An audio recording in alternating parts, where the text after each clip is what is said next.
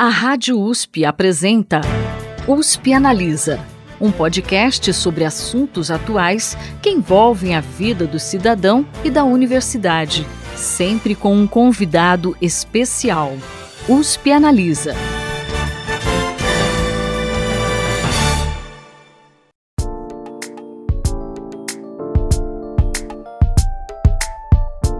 Na véspera de Natal, uma fila com centenas de pessoas aguardava a distribuição de ossos por um açougue em Cuiabá. Essa imagem chocante que se reproduziu em várias cidades ao longo do ano passado é um retrato claro da situação atual da fome no Brasil. Estima-se que pelo menos 9% dos brasileiros passam fome atualmente e mais da metade da população brasileira vive algum tipo de dificuldade de acesso a alimentos. Para entender as razões desse triste cenário e quais as possibilidades de revertê-lo, USP analisa a conversa com a professora da Faculdade de Medicina da USP e coordenadora do grupo de estudos em agricultura urbana do Instituto de Estudos Avançados da USP, Thais Mauad, com a professora da Escola Superior de Agricultura Luiz de Queiroz da USP, Silvia Helena Galvão de Miranda, e também com a professora da Faculdade de Saúde Pública da USP, Dirce Maria Lobo Marchione. Professoras, sejam muito bem-vindas à USP Analisa. Obrigada pelo convite, é um prazer estar aqui junto com as professoras Silvia e Dirce, conversando com você, Thais. Obrigada. Muito obrigada, Thais, pelo convite para conversarmos sobre esse tema que é extremamente importante nessa atualidade, nesse contexto que estamos vivendo. Obrigada, Thais. É uma satisfação estar aqui com a professora Thais Mauad, com a professora Dirce. É, acho que é interessante comentar que nós três, inclusive, integramos o grupo de trabalho de políticas públicas da USP de combate à insegurança alimentar e à fome. Então, é uma grande satisfação nós estarmos juntas aqui para discutir esse assunto tão importante. Maravilha, professoras. A gente que agradece a participação de vocês aqui. Em 2019, o presidente Jair Bolsonaro declarou durante um café da manhã com a imprensa que não há fome no Brasil, que parte da população apenas, entre aspas, não come bem. Partindo disso, eu gostaria que vocês explicassem dois conceitos básicos para a nossa conversa, que são a fome e a insegurança alimentar. Eu acho que muita gente em casa ainda fica em dúvida sobre esses conceitos, então eu gostaria que vocês explicassem para nós. A insegurança alimentar, ela diz respeito à preocupação das famílias em aquisição e em consumo de alimentos. É, a pessoa não sabe se vai ter dinheiro e acesso para comprar comida e para se alimentar. Essa insegurança alimentar, ela tem alguns níveis. Nós medimos por uma escala que se chama Escala Brasileira de Segurança Alimentar, a EBIA, ela, em geral, apresenta três níveis. No nível mais grave, é que a pessoa tem realmente bastante dificuldade e é muito ligada à fome. Então, tem essa, essas nuances, e como você mencionou, nós Estamos vivendo uma situação absolutamente aterradora no Brasil, com dados mostrando que metade da população brasileira tem essa dificuldade, se encontra em algum nível de insegurança alimentar. Então, é, vai muito além de não comer bem. De fato, nós temos um cenário que convivemos com metade da população tem sobrepeso e obesidade e metade da população algum grau de segurança alimentar. Nós falhamos completamente com a nossa população em termos de alimentação, em termos de direito humano à alimentação adequada. É grave e ele minimiza uma situação grave. E é importante a gente lembrar, né, professoras, que quando se fala em obesidade e sobrepeso, não significa que as pessoas estão comendo bem. Muitas vezes elas estão substituindo alimentos nutritivos por alimentos ultraprocessados. Vocês acreditam que o sobrepeso e a obesidade seriam também um reflexo dessa situação de insegurança alimentar que a gente está vivendo? A gente fala em má nutrição em todas as suas formas, porque a obesidade e o sobrepeso nitidamente não refletem uma boa alimentação. Então, é, má nutrição em todas as suas formas vai significar deficiência por micronutrientes, subnutrição, desnutrição e também sobrepeso e obesidade, porque são lados da mesma moeda. Significa que as pessoas não estão comendo ou não estão tendo acesso a uma alimentação saudável, culturalmente adaptada às suas necessidades, de forma a manter uma boa saúde. Então, é um problema assim, como você destacou, não é porque a pessoa tem sobrepeso obesidade que significa que ela está se alimentando bem, muito pelo contrário. Se ela estivesse se alimentando bem, ela estaria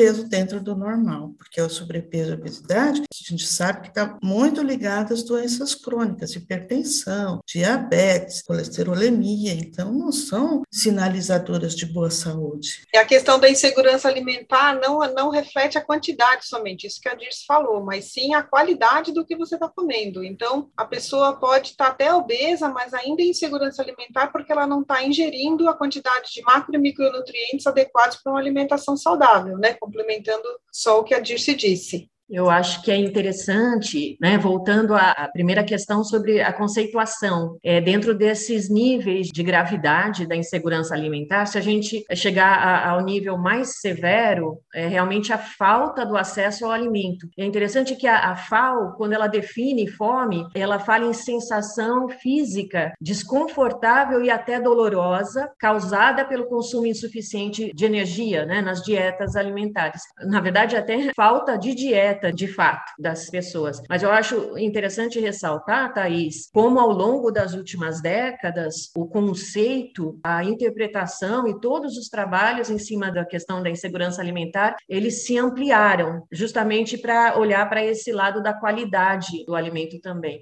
Em 2014, o Brasil saiu do chamado Mapa da Fome da ONU, ou seja, a fome por aqui deixou de ser considerada um problema estrutural. Três anos depois, 46,5% dos domicílios rurais já apresentavam insegurança alimentar grave. Atualmente, segundo dados da Rede Brasileira de Pesquisa em Soberania e Segurança Alimentar e Nutricional, divulgados em dezembro do ano passado, 19 milhões de brasileiros passam fome e quase 117 milhões, ou seja, 55% da população, vivem sem acesso regular e permanente a alimentos. A volta do país a essa triste situação é culpa somente da pandemia ou existem outros fatores que levaram a isso?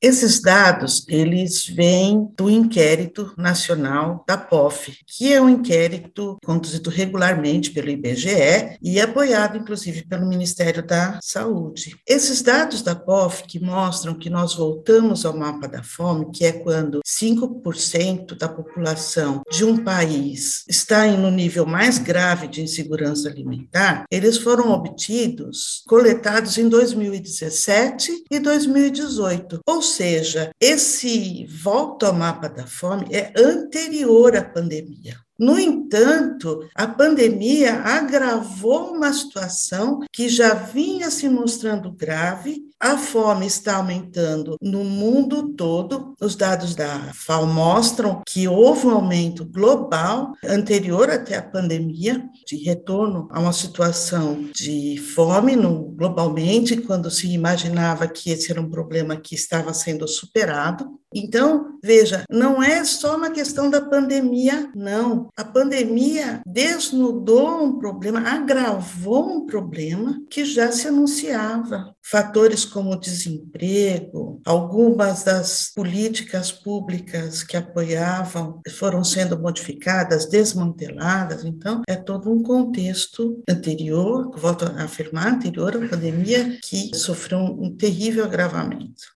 Eu queria justamente abordar esse aspecto que a Dirce mencionou. É, a gente está aí diante de um problema, claro, sanitário muito grave, como o Dirce já mencionou, agravou a situação, mas a gente tem um problema econômico. A fome no nosso país ela está muito relacionada à falta de condição de acesso ao alimento, à falta de renda para acesso ao alimento. E como a Dirce mencionou, esse já é um problema anterior à, à crise da Covid.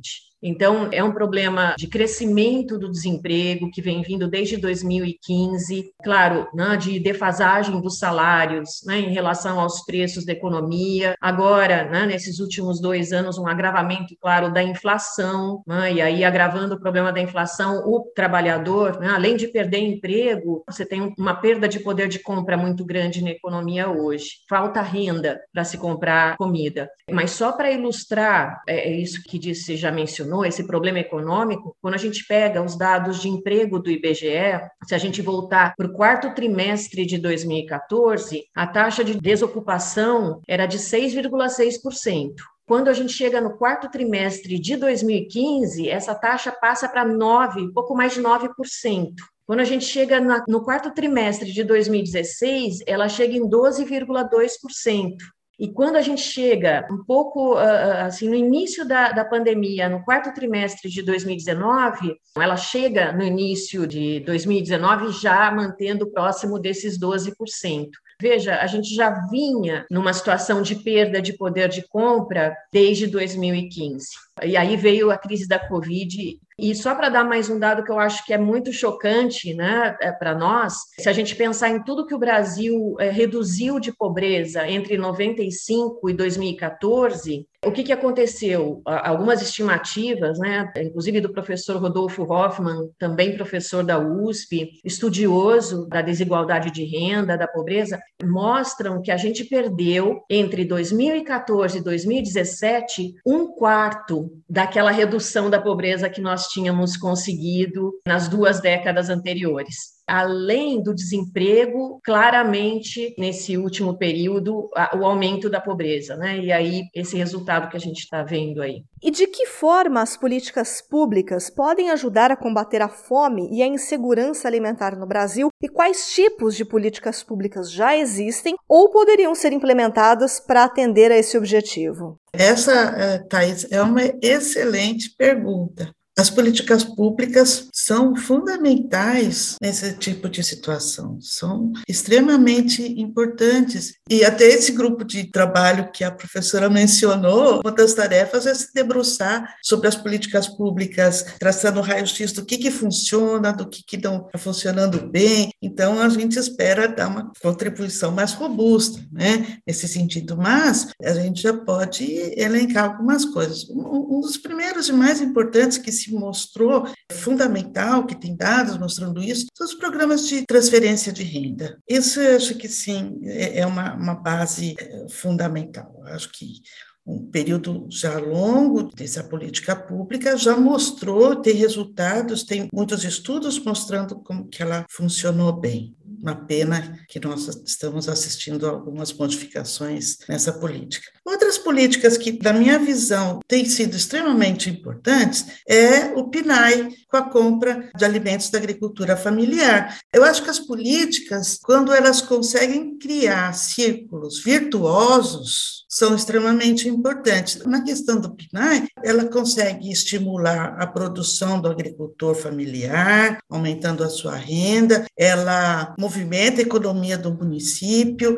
ela faz chegar às crianças um alimento muitas vezes mais saudável, diminui os circuitos. Então, ela tem uma série de características positivas. Então, essa obrigatoriedade do município comprar a agricultura familiar foi um exemplo para mim de uma política pública que cria círculos virtuosos e positivos. O próprio programa de agricultura familiar. Então, assim, esses são exemplos de como o poder público pode estimular nas suas próprias instituições. Imagine quantas instituições o Brasil tem públicas, escolas, hospitais, quartéis, que podem ajudar nesse ciclo acho que vale, não é bem uma política, mas o CONSEA, né, que teve um papel ah, fundamental, né, o CONSEA, que é um, o Conselho de Segurança Alimentar, que era um, conselho federal, é que ajudava a pensar em tudo isso. Então, muito dessa coisa do PNAE nasceu vindo do CONSEA, e a gente assistiu agora a extinção desse conselho, né, de maneira muito triste para o país, e o governo federal ter extinto esse conselho que tanto ajudou a pensar e formular dar subsídios para essas políticas públicas tão importantes de alimentação alimentação que a professora diz contou.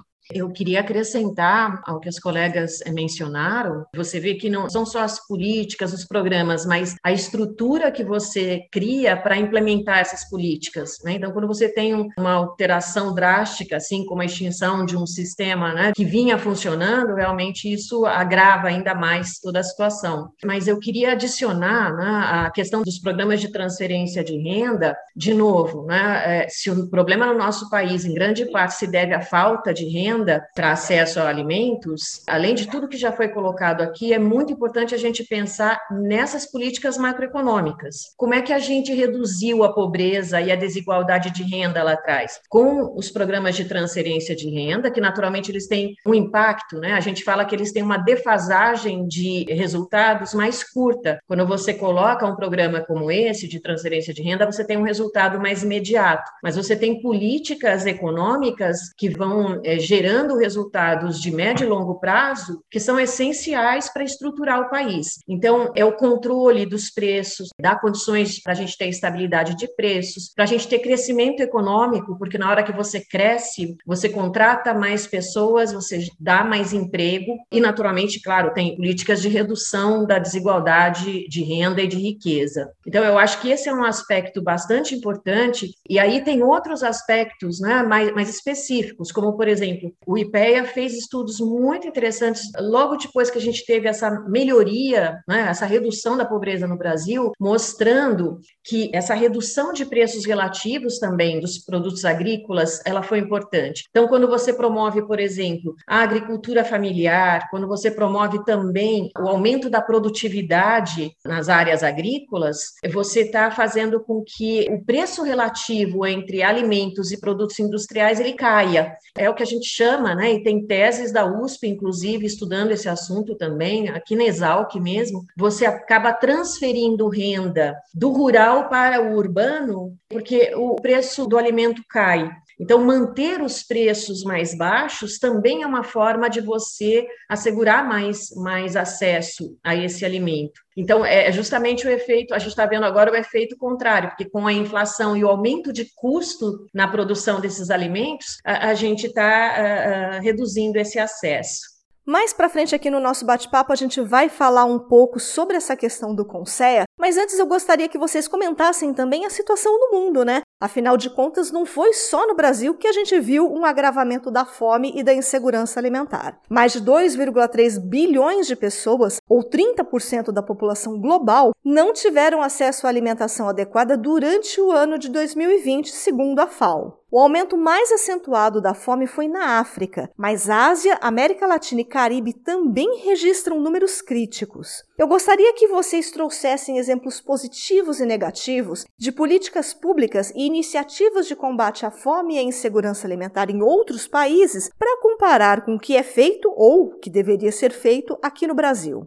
Eu vou falar um pouquinho em relação à agricultura urbana, que é um dos temas que pode ajudar a combater a insegurança alimentar e trazer o exemplo da cidade de Quito, no Equador, que montou, antes da pandemia, montou um, grupo grande de agricultura urbana, de, de, incentivo à agricultura urbana naquela cidade. A cidade de Quito era muito dependente de, vamos dizer, de trazer comida para fora, tanto por conta de sua altitude, e eles começaram a mapear como é que era a distribuição do alimento dentro da cidade e criaram um programa forte de incentivo a hortas urbanas na cidade foram feitas mais de 300 hortas urbanas, estimularam a formação de feiras onde essas, essas agricultoras fossem vender os seus produtos, estimularam a formação de mulheres, estimularam a formação de hortas em todos os níveis, desde o quintal, numa horta escolar, enfim, uma horta maior, com cunho comercial, empoderamento de mulheres, um trabalho muito bonito que culminou durante a pandemia na geração de muito alimento dentro da cidade que pôde ajudar a suprimir a fome. Então, acho que o exemplo de Kia é um exemplo dado pela FAO, A FAO cita Quito como um exemplo de como a agricultura urbana ajudou a combater a fome e ganharam vários prêmios da ONU. É, é um trabalho muito bonito que tem que ser feito em Quito.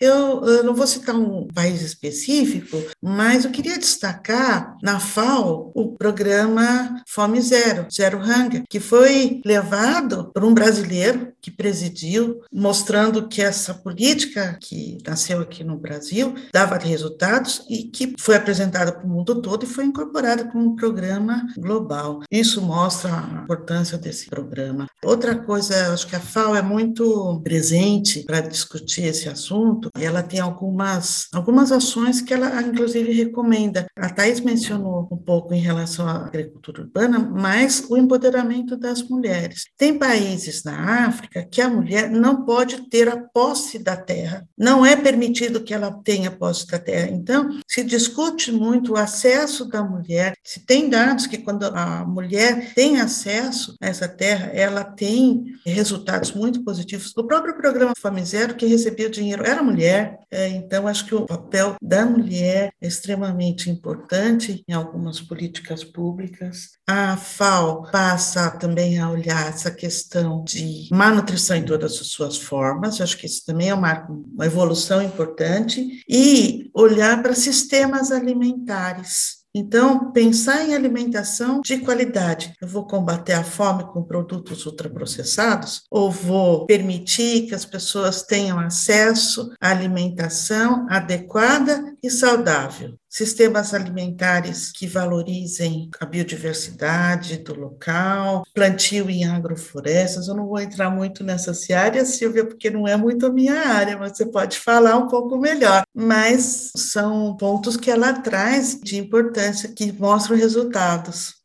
Eu não tenho muitos exemplos assim de imediato para trazer, mas acho que uma eu assisti a um seminário que era um seminário no âmbito da Convenção de Biodiversidade, então numa área ambiental. E foi muito interessante, agora a Dirce falou sobre essa palavra, eu me lembrei. Eles estavam justamente apresentando como um, um exemplo de sucesso a agricultura urbana na Índia, onde havia também todo um aspecto sobre a sociobiodiversidade, quer dizer, a contribuição no aspecto ambiental e também social. Né? Então, a gente vê que em vários países tem ocorrido aí exemplos de sucesso. O Brasil é o quarto maior produtor de grãos e o maior exportador de carne bovina do mundo, segundo estudo da Embrapa. Em 2020, o país produziu 239 milhões de toneladas de grãos e exportou 123 milhões de toneladas. Como um país que produz tanto alimento pode ter parte expressiva da população vivendo em insegurança alimentar? Como que a gente explica isso para quem está ouvindo a gente em casa?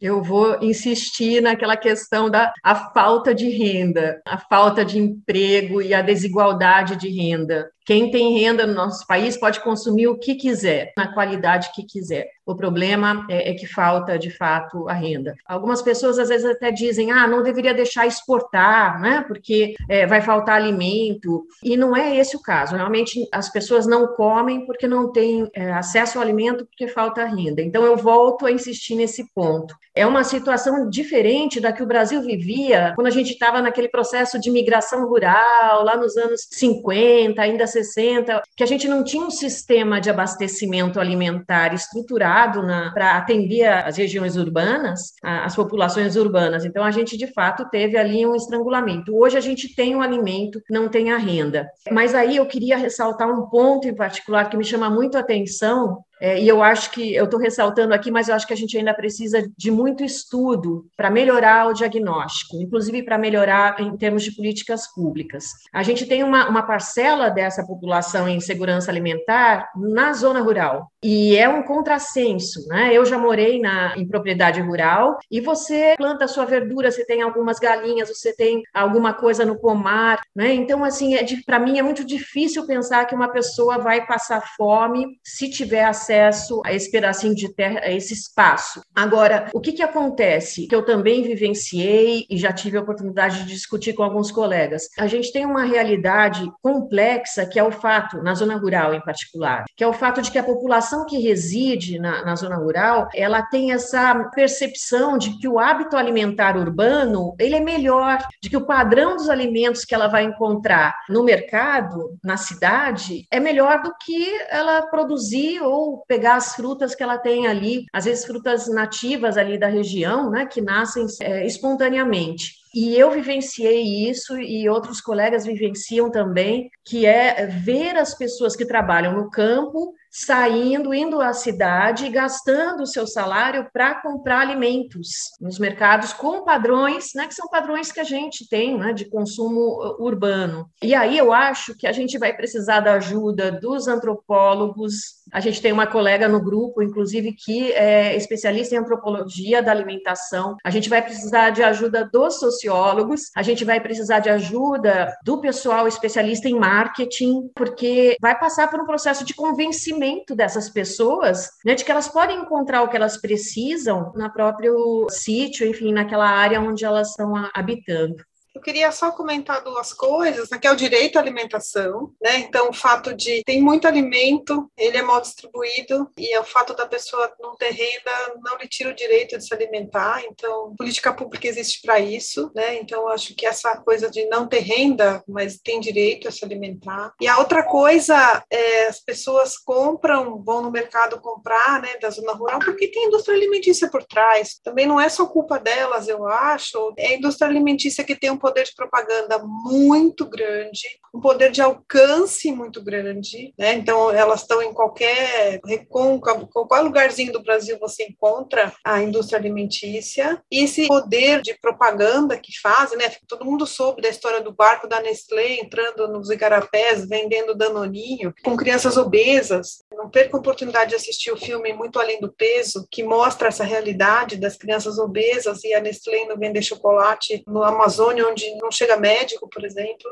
A realidade, a indústria alimentícia é cruel, né? ela é muito cruel, então acho que é nosso papel dentro da universidade tentar reverter ou tentar mostrar que esse papel nefasto que a indústria alimentícia tem com as pessoas. Né? E até aproveitar, Thaís, essa manifestação da sua xará, Thaís Mauad, que é interessante esse aspecto do direito à alimentação, porque é, constitucionalmente também, né, a gente tem a, a saúde, tem a educação, e essas, a política pública, claro, tem problemas também, sofre também com desmandos, enfim, mudança na, no direcionamento das políticas, mas ela está garantindo acesso à educação, à saúde, com os seus estrangulamentos. A Thais né, lembrou. E o direito à alimentação? A política pública a gente tem, né? Já foram mencionadas algumas, mas a gente tem problemas porque a gente não está garantindo esse acesso a milhões de pessoas. E aí, justamente, Thaís, o marketing, a gente vai ter que ter um esforço grande de marketing para fazer novamente um convencimento dessa população de que o que ela tem ali de imediato, pronto, tem um grande valor, é tão bom quanto que está na cidade e melhor,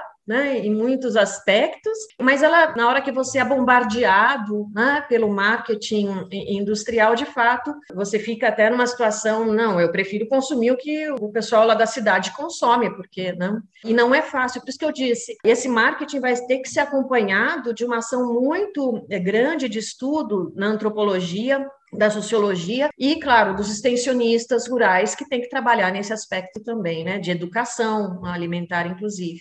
Eu só queria jogar um pouco de lenha nessa fogueira aí. queria é, lembrar que mesmo que a pessoa produza seus alimentos, em geral não é tudo que ela consegue produzir para o seu consumo. Então, ou ela vai fazer o escambo, né? Essa troca que é muito comum na zona rural, mas vai chegar um momento que ela vai ter que ir na venda, ela vai ter que ir no centro urbano, ali mais próximo, no vilarejo, para comprar arroz, óleo, sal. Alguns alimentos são de produção mais difícil, eu acredito, para o seu consumo da sua família. A hora que ela entra no supermercado e vai comprar o arroz, ela vai ver lá um monte de bolacha, bolacha recheada. As crianças vão pedir, porque viram eu acho que tem uma questão com a indústria que quer vender o seu produto, óbvio, eu sou nutricionista e desde que eu me formei, a gente fala sobre alimentos in, in natura, para comer alimentos naturais, mas quando fazemos inquérito com as mães, sempre tem a bolacha recheada. Nós também acho que estamos falhando no nosso diálogo aí, né?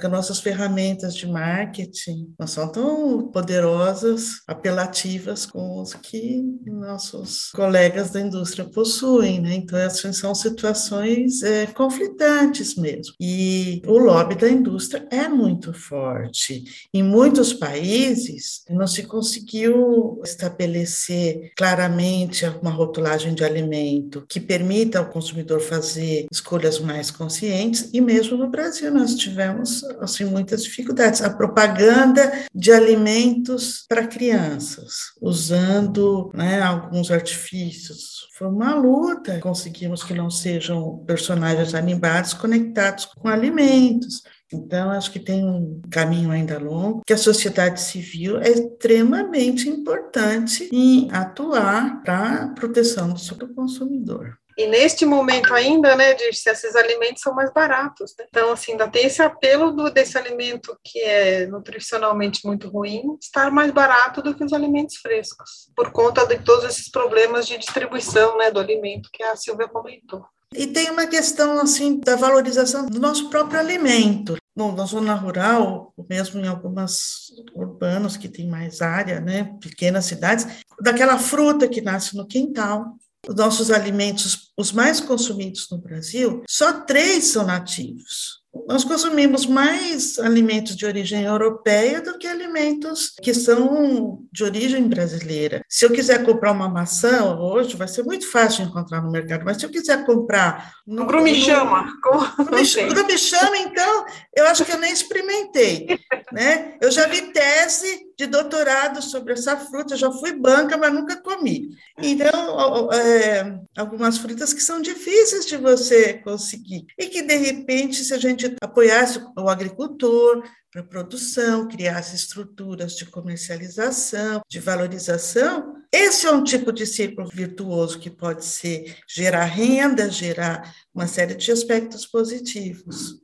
Mas aí eu jogo um pouquinho de lenha na fogueira e saio da nossa pauta. As escolas, pensando aí nas escolas rurais, também não teriam um papel importante em levar informação para essas crianças sobre essas plantas nativas que estão aí crescendo no quintal delas? A educação não poderia ajudar nesse sentido? O que, que vocês acham? Uma boa ideia para uma política pública, hein, Thaís? É. Quando as professoras não sabem, veja, quantas pessoas a professora diz estudiosa, não, é culpa dela, não teve acesso a uma grumichama ainda, que dirá uma professora que esteja. Então, assim, tem muita falta de conhecimento nesse assunto ainda. Assim, as pessoas não sabem, tem pouca mesmo, não sabem, não reconhecem. Apesar de ser turbante se achar, as pessoas não conhecem mesmo, né? Então é bem complicado você querer que uma professora explique o que ela não, que ela não conhece. Não sabe. Né? É, isso pode ser alvo de uma política, porque o, o próprio Ministério, acho que o Ministério do Desenvolvimento, ele tem listas de alimentos de biodiversos e que de repente podem servir para que seja Eu incorporado eu acho que no PNAE existe essa coisa de você poder comprar assim alimentos da biodiversidade. Sim. Né? Então é questão de, de, estimular essas leis, né? De essas colocar de novo em pauta essas leis, né?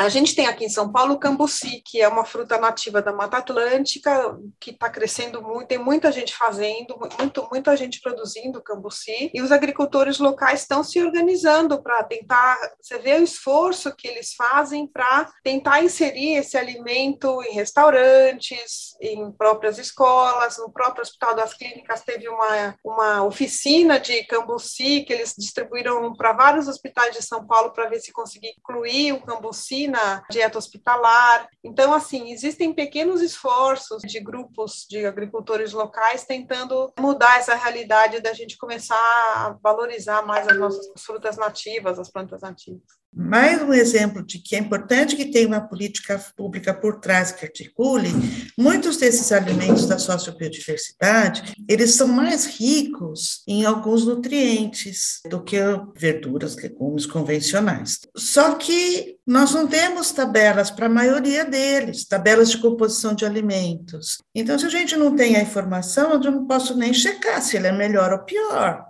São coisas caras. Montar uma tabela de composição de alimento é um, precisa de um esforço de financiamento público. Difícil que se faça isso sem que haja financiamento. Os alimentos da sociobiodiversidade são dos pilares da boa alimentação e entendidos como importantes dentro de um sistema alimentar que seja saudável, resiliente, sustentável. Então tem que ter um esforço para mapear isso, para saber onde tem, que biomas e ver a sua composição nutricional, ver como eu posso utilizar, estimular a sua produção, ter mercado para essa produção. São todas coisas que se articulam. O importante é ter alguém por trás e esse é o papel do Estado.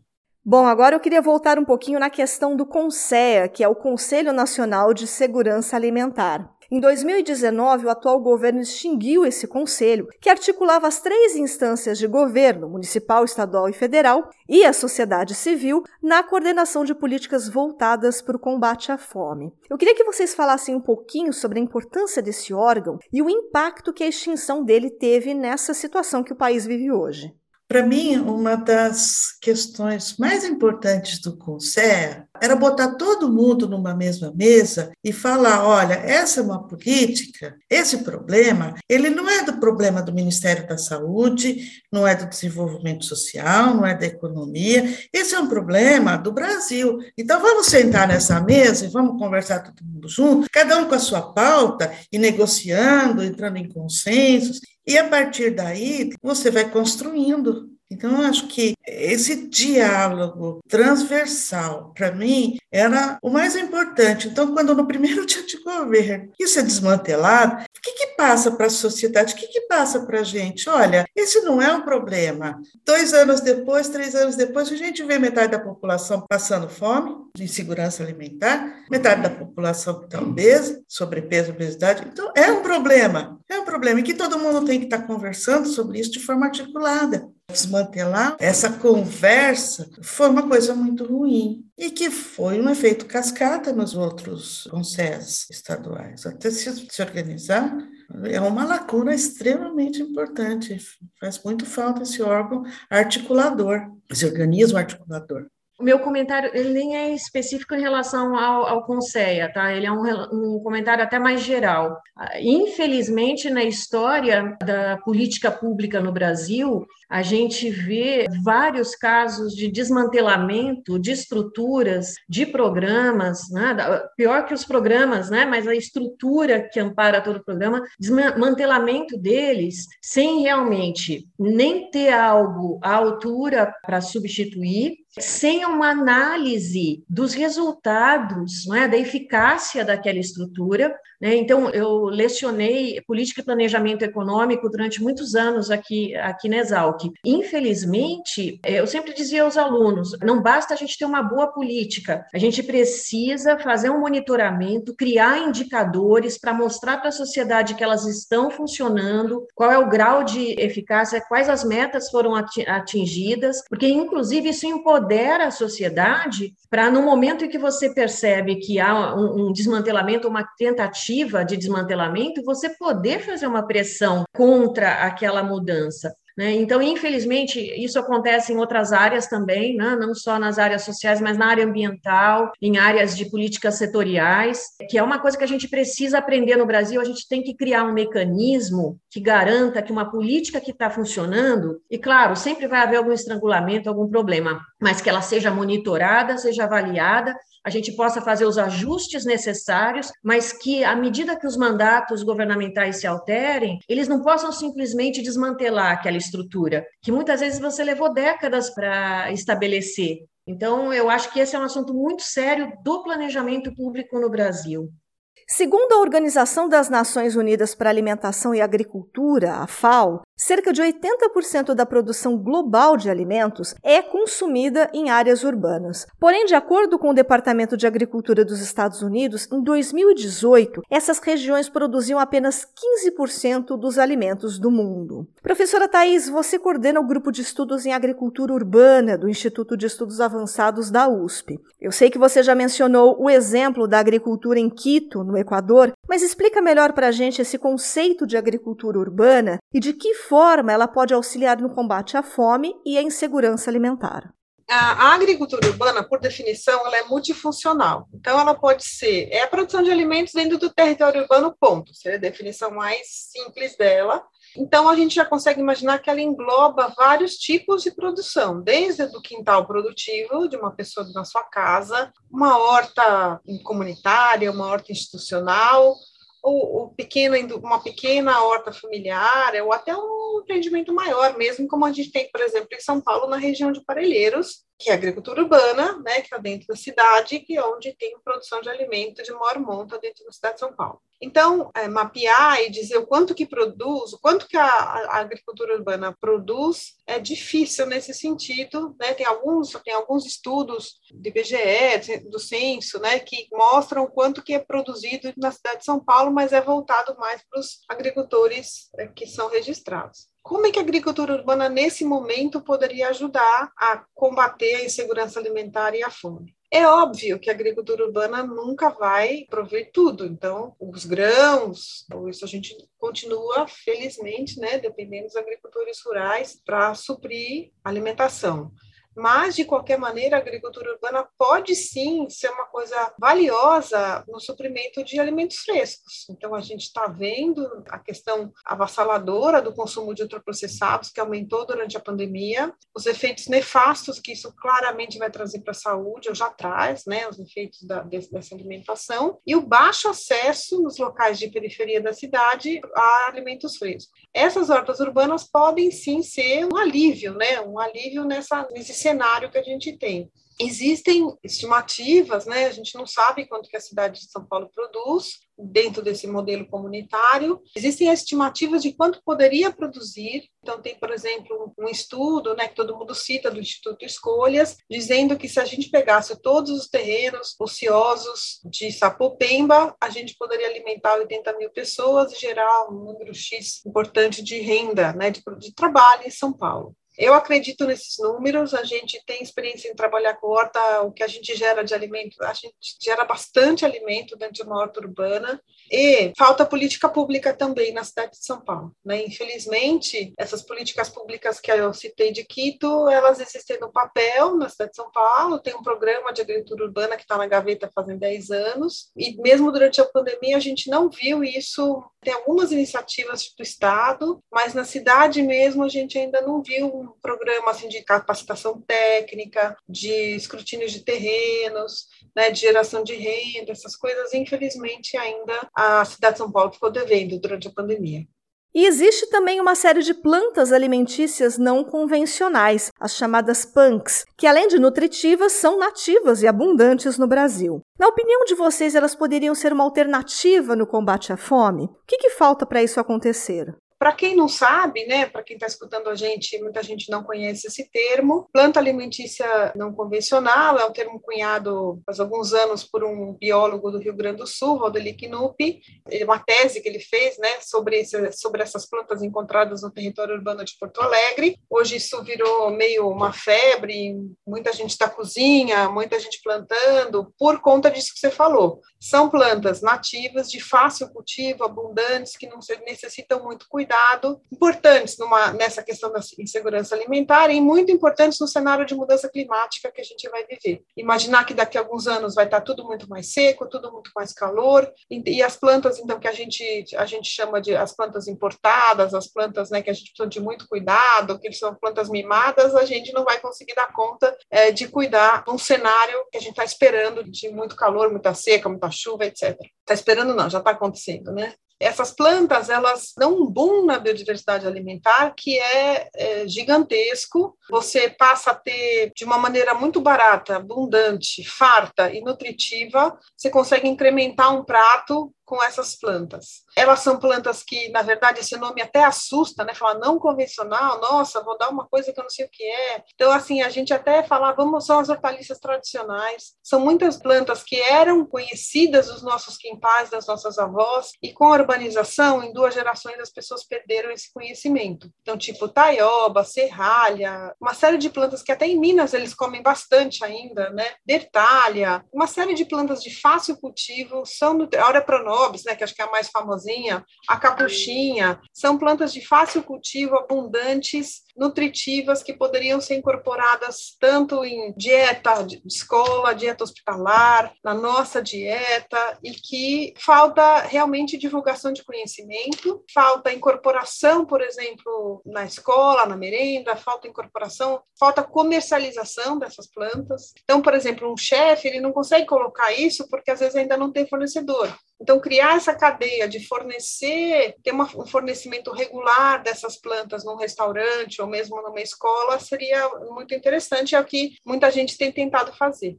Eu acho que esse aspecto que Thaís colocou agora é, é, muito importante, já tinha sido também discutido um pouco antes, né? Falta esse conhecimento que precisa ser levado às pessoas que realmente vão tomar a decisão né, de escolher os alimentos e que precisam ser incluídos na política pública, numa política pública que comece desde onde é que a gente encontra, como é que vai ser a oferta deles, regularizar a oferta para que um chefe, por exemplo, ele possa contar com aquele produto, porque o consumidor ele é muito exigente, né? Em todos os níveis ele acaba se tornando muito exigente. Mas lembrando, né, que é uma estratégia adicional. A fome no Brasil é de tal magnitude que a gente, brincando um pouco com aquilo que é o, o dia a dia do brasileiro, a gente precisa garantir o arroz e feijão para ele. Claro que é muito mais do que isso, né? Minhas colegas entendem muito mais essa questão nutricional, mas falando grosso modo, só que a gente não pode dispensar nenhuma estratégia. É como a agricultura urbana. Olha o papel papel que ela tem em ir mitigando o problema da fome e com qualidade, né, trazendo qualidade a essa alimentação.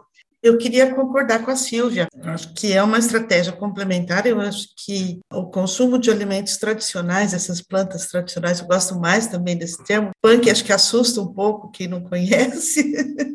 elas têm um papel extremamente importante na alimentação de qualidade, não só da, da alimentação, mas de aproximar a pessoa com uma cultura que está sendo esquecida. Por que, que a gente lembrava, sabia há duas gerações o que era uma taioba, uma bertalha, que a mãe, a avó da gente tinha ali no quintal, e isso simplesmente se perdeu, só se fala em alface. Então, acho que tem uma função importante, porque a base da alimentação de qualidade também, ela ser diversa baseada em alimentos naturais e, eu sempre falo, os nutrientes estão dispersos na natureza, não tem o super alimento, você tem que comer de tudo, né, para ter uma boa alimentação, para ter acesso aos nutrientes que você precisa, que às vezes são quantidades pequeníssimas, você tem que comer de uma forma muito diversa. E esses alimentos trazem essa oportunidade. Tem uma função extremamente importante na construção de sistemas alimentares resilientes que vão, como a Thais mencionou, enfrentar melhora essas condições climáticas adversas que se desenham aí. Então, tem uma, um papel fundamental na qualidade das dietas e na oportunidade de que as pessoas se aproximem de cozinhar, de resgatar algumas práticas, de fazer a sua comida, de ir para a cozinha, de ter os alimentos e de fazer, sem ter essa dependência de fast food, de alimentos eh, industrializados, de alimentos prontos. Então, o resgate das práticas culinárias, como nosso guia alimentar enfatiza, é extremamente importante e tem um papel muito importante dessas plantas. Mas, como a Silvia falou, precisa ter aquele produtor que vai investir nesse processo, precisa ter onde vai comercializar. Se o chefe colocar no menu dele, ele tem que ter aquele produto. Ele pôs um prato lá, a pessoa vai lá para comer e não tem, é frustrante, vai ser uma propaganda negativa para ele. Então, se a gente quer utilizar isso, tem que pensar de uma forma mais global também, estimular que as pessoas plantem. São coisas que muitas vezes estão em vaso, né? Então, um pedacinho de, de espaço que você tem ali na tua casa, você já pode colocar.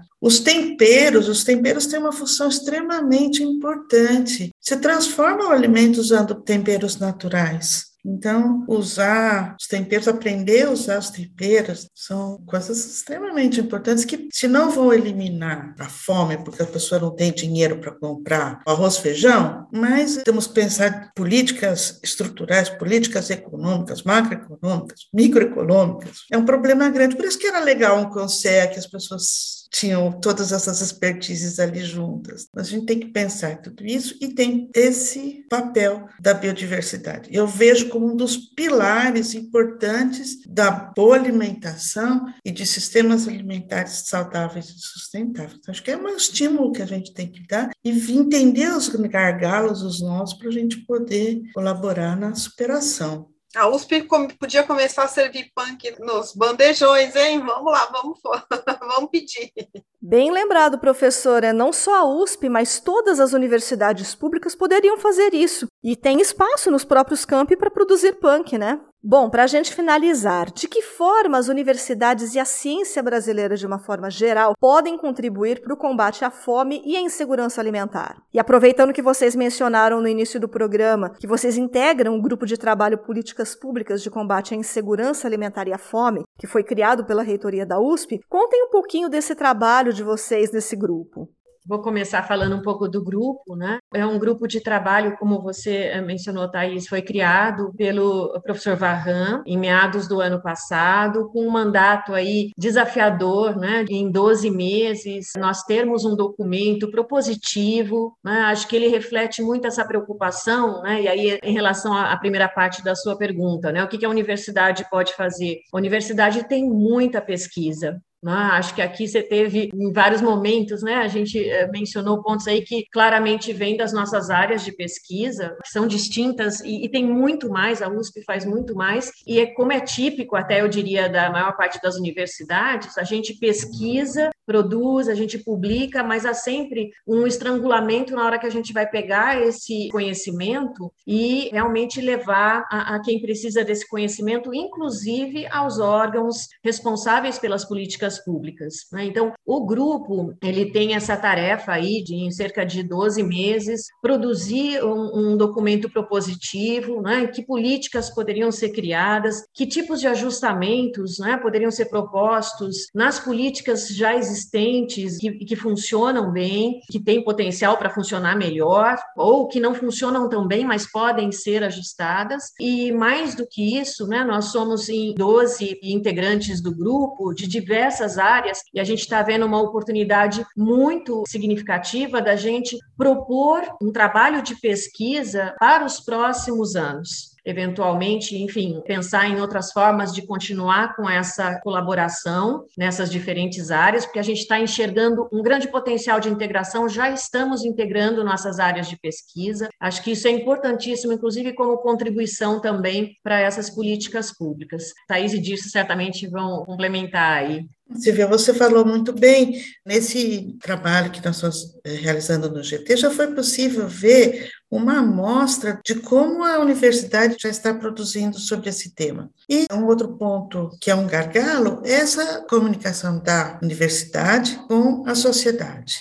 Acho que também nós estamos buscando aprimorar esse relacionamento, comunicar melhor o que a universidade faz, sair daquele castelo imaginário que as pessoas têm do cientista um ser que não habita muito esse planeta. Então, é melhorar a comunicação, que gestores, sociedade civil possam se apropriar cada vez mais do que a universidade produz uma oportunidade excelente de estar trabalhando de uma maneira multidisciplinar, que a gente tem pouco, na verdade, a gente tem pouco isso, é, é fabuloso essa experiência. Eu sugeriria ao reitor que fossem criados vários grupos desse, porque é muito legal. E realmente, assim, é uma resposta da universidade a uma situação, como eu disse, eu disse no começo, catastrófica, né, que o país está passando e que não faria sentido nós, como da universidade, não estarmos atentos a esse tema.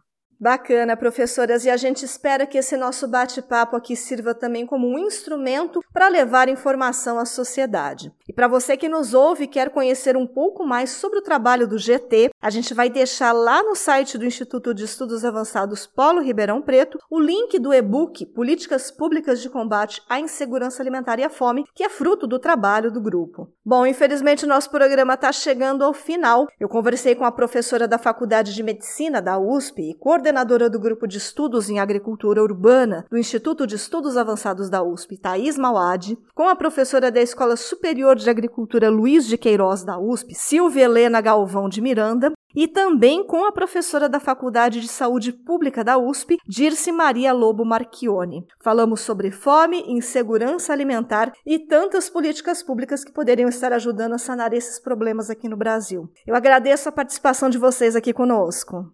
Eu que agradeço, acho que foi muito gostoso bater esse papo e ter essa conversa aqui com as colegas com você, Thais. Agradeço também essa oportunidade de estar aqui com vocês discutindo esse assunto tão importante. Obrigada.